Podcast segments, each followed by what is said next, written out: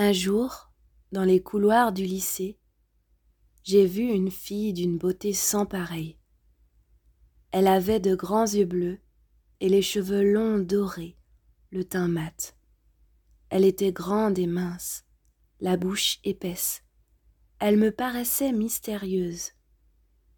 Je l'ai vue et j'ai immédiatement ressenti un mélange d'attirance et de fascination pour cette fille. Je voudrais lui rendre hommage car elle a laissé une empreinte indélébile dans mon cœur d'adolescente. Bienvenue sur le podcast La vie d'Alix.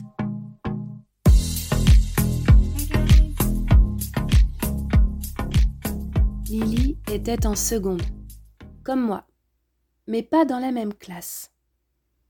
Quand je l'ai croisée dans le hall du bâtiment principal, celui avec les escaliers en bois et les murs en pierre, j'étais avec Margot. Ça a duré deux secondes. Son visage est gravé dans ma mémoire, et le souvenir de mes émotions aussi. Margot m'a dit T'as vu cette fille? J'ai dit Oui, elle est magnifique. Margot a ajouté Elle a l'air tellement triste. Je n'avais pas vu la tristesse dans son regard tant j'étais éblouie par la délicatesse et l'élégance de ses traits. Elle était toujours en compagnie de deux autres filles qui portaient le même prénom, Laura. Elles avaient toutes les trois un très beau visage et une façon de se vêtir qui me faisait penser à des mannequins en défilé.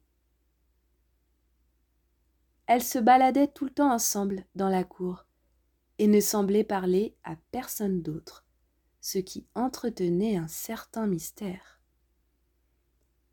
D'où venait-elle Que faisait-elle Qu'aimait-elle De quoi parlait-elle Je me posais toutes ces questions à chaque fois que je les voyais, et même si je ne savais rien d'elles, j'arrivais à glisser leur nom dans les conversations assez souvent. Ou plutôt, ce surnom que je leur avais attribué. Les top modèles. Je les admirais et je rêvais de leur adresser la parole. Ce jour arriva plus tôt que je n'avais imaginé. C'était le jour de la rentrée. Nous étions en première la mystérieuse blonde aux yeux bleus était dans ma classe. Incroyable. Dès la pause, dans la cour, je me suis approchée d'elle pour lui parler. Je lui ai dit T'as une tache brune dans l'œil gauche. Elle a souri. Je ne sais plus comment on est devenus amis, mais on s'est rapprochés au fil du temps. On s'écrivait des SMS les soirs après les cours. Puis on a commencé à s'écrire des lettres. Un jour, elle m'a envoyé un texto qui m'a profondément ému. Je t'aime beaucoup, a-t-elle écrit. Moi aussi, je l'aimais beaucoup. Je voulais la connaître mieux, passer du temps avec elle. Je sentais une grande force en elle. Je sentais aussi une grande sensibilité. Lily avait du talent. Elle chantait dans une chorale. Elle voulait être chanteuse lyrique. Un jour, je suis allée chez elle.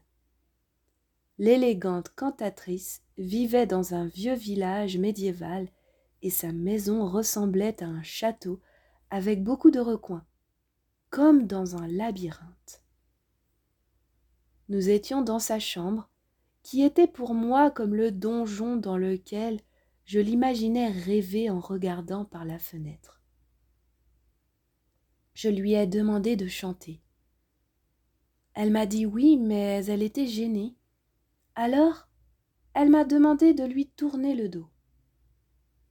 Sa voix était cristalline et légère. C'était bouleversant. Pendant les cours, elle dessinait dans les marges des cahiers des petits bonhommes au corps circulaire avec des ailes et des pattes toutes fines. Elle les appelait les petites boulettes. Moi, ça me faisait penser à un jeu auquel Céleste jouait sur l'ordi, dont le personnage principal était un petit animal imaginaire rond qui s'appelait Zébulon. Alors j'ai surnommé les dessins de Lily les zébulettes. À mon tour, je me suis mise à dessiner des zébulettes. Je leur ai ajouté des antennes, des petites bulles au-dessus de la tête pour leur donner un air magique et des spirales sous les pattes pour créer du mouvement. Ces petites bestioles étaient toujours là sur des bouts de papier. Elles étaient un peu comme des fées qu'on trouve dans les contes, veillant sur nous. D'ailleurs, j'étais moi-même devenue l'une de ces fées. C'est ainsi que Lily m'appelait.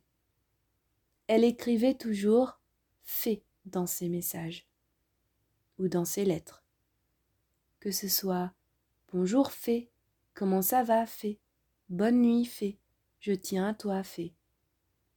Bref, ces messages étaient remplis de fées. J'avais passé suffisamment de temps avec elle pour qu'elle se confie, et un jour j'ai compris pourquoi on pouvait lire de la tristesse dans ses yeux. Il y avait eu quelque chose de terrible dans sa vie d'enfant. Elle m'écrivait des lettres pour m'expliquer ce qui la paralysait, ce qui lui faisait peur ce qui lui donnait tant de peine.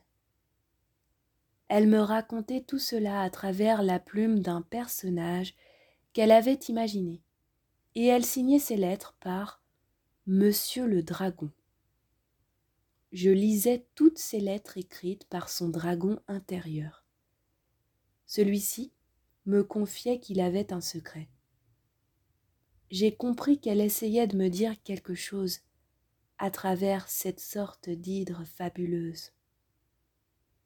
J'ai répondu à la créature légendaire. Je l'ai apprivoisée.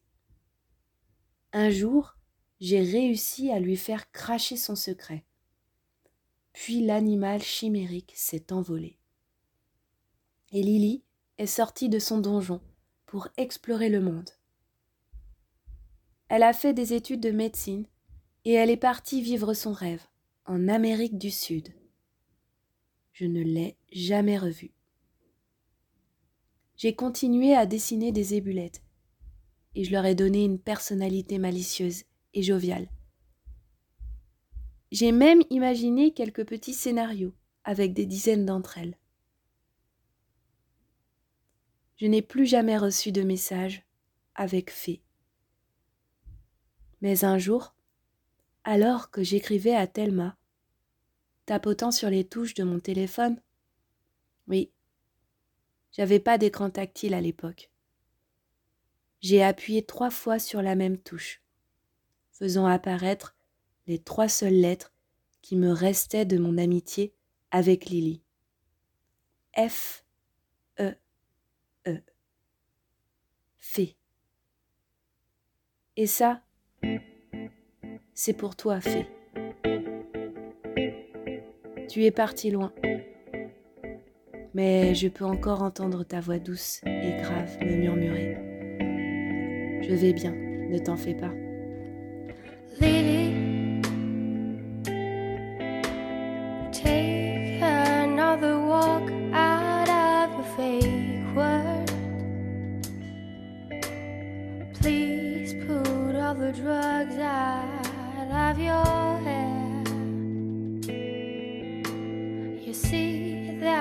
Can breathe without no backup. Some stuff you got to understand.